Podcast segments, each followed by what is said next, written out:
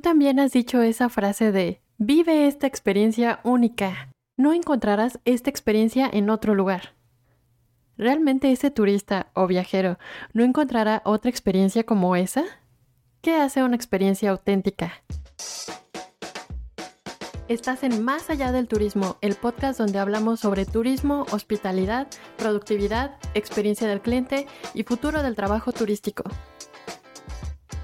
Soy Carla Galván Villaseñor y estaré contigo de lunes a viernes compartiéndote un tema nuevo cada semana, una nueva idea cada día. En unos pocos minutos analizaremos ideas interesantes para ampliar tu perspectiva y lo más importante, llevar a la práctica lo que platicamos. Ya sea que trabajes directamente en el turismo con clientes de este sector o simplemente tengas interés en los viajes, la productividad y la hospitalidad, más allá del turismo es para ti. Empezamos ahora. El turismo ya reinició. ¿Y tú? Es el tema de esta semana. Ayer preguntamos, turista o viajero, ¿quién es mejor? Y hoy vamos a platicar sobre las experiencias auténticas. El tema de esta semana está inspirado en el libro de Javier Blanco, antes de pulsar el botón de reinicio, Retos de la Reconstrucción del Turismo Global. Y como siempre, te comparto mis perspectivas y experiencias. Empezamos con el tema de hoy. En estos últimos años parece que todas las empresas turísticas usan las experiencias auténticas como eslogan para vender sus productos, ¿no? Como que cada vez cuesta más creer que estas experiencias sean tan auténticas como dicen. Yo también apoyaba esa idea de las experiencias auténticas, pero creo que el término ya está sobreutilizado. Y es que parece que entre más desarrollado está un destino, menos auténtico es. Cuando un restaurante te ofrece los mismos alimentos que comerías en tu propia ciudad, entonces ya no se ve tan auténtico. Claro, hay que brindarle la comodidad al visitante, pero ¿hasta dónde haremos a un lado las costumbres locales para que el visitante se sienta bienvenido? ¿Qué implican esos pequeños cambios que después se vuelven más generalizados? ¿Estaremos dejando de ser quienes somos solo para agradarle a alguien más? En mi opinión, no basta solo con agregarle algunos colores, texturas o un feeling local a un establecimiento para hacerlo auténtico. ¿O cómo se mide la autenticidad?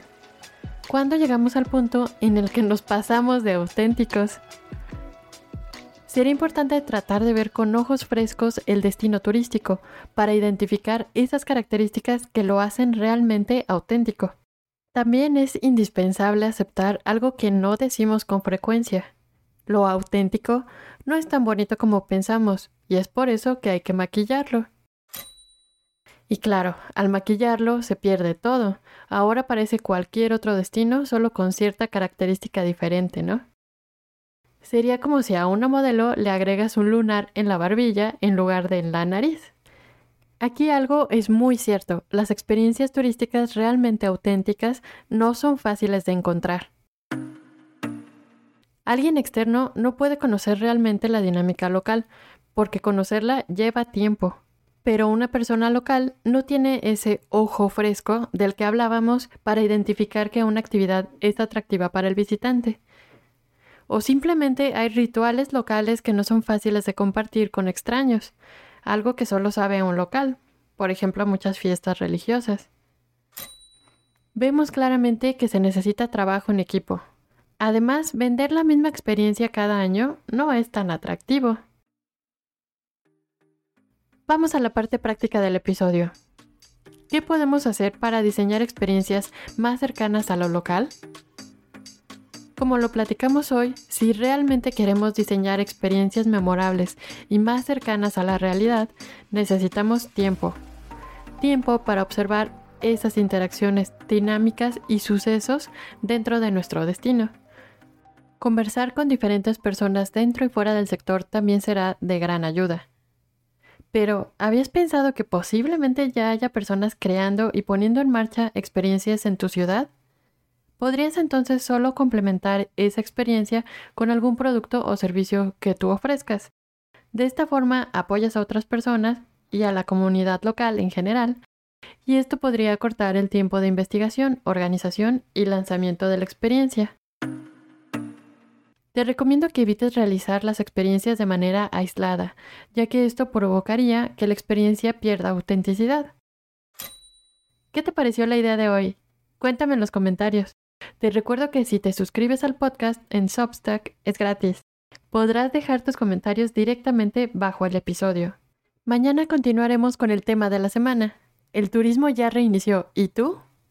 La idea de mañana será turistas o residentes. ¿Quién tiene prioridad? Aquí te espero mañana. Es hora de ampliar nuestra visión del turismo, los viajes y la hospitalidad. Si algo nos enseñaron los últimos años es que el cambio es posible.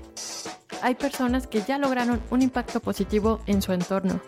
Tú también puedes empezar ahora a tomar acción. ¿Estás listo para una nueva visión del turismo? Recorramos este camino juntos. ¿Quieres conocer los temas de la semana antes que nadie, enviarme tus comentarios directamente y formar parte de la comunidad? Entonces suscríbete al newsletter de Más allá del turismo. Es gratis. Me encanta saber cuáles temas te interesan y los que más te han gustado. Recuerda seguir y calificar el podcast en la plataforma donde nos escuchas. También puedes encontrarme en LinkedIn, Medium o en mi web. Te dejo los enlaces en las notas. Atrévete a ver más allá del turismo.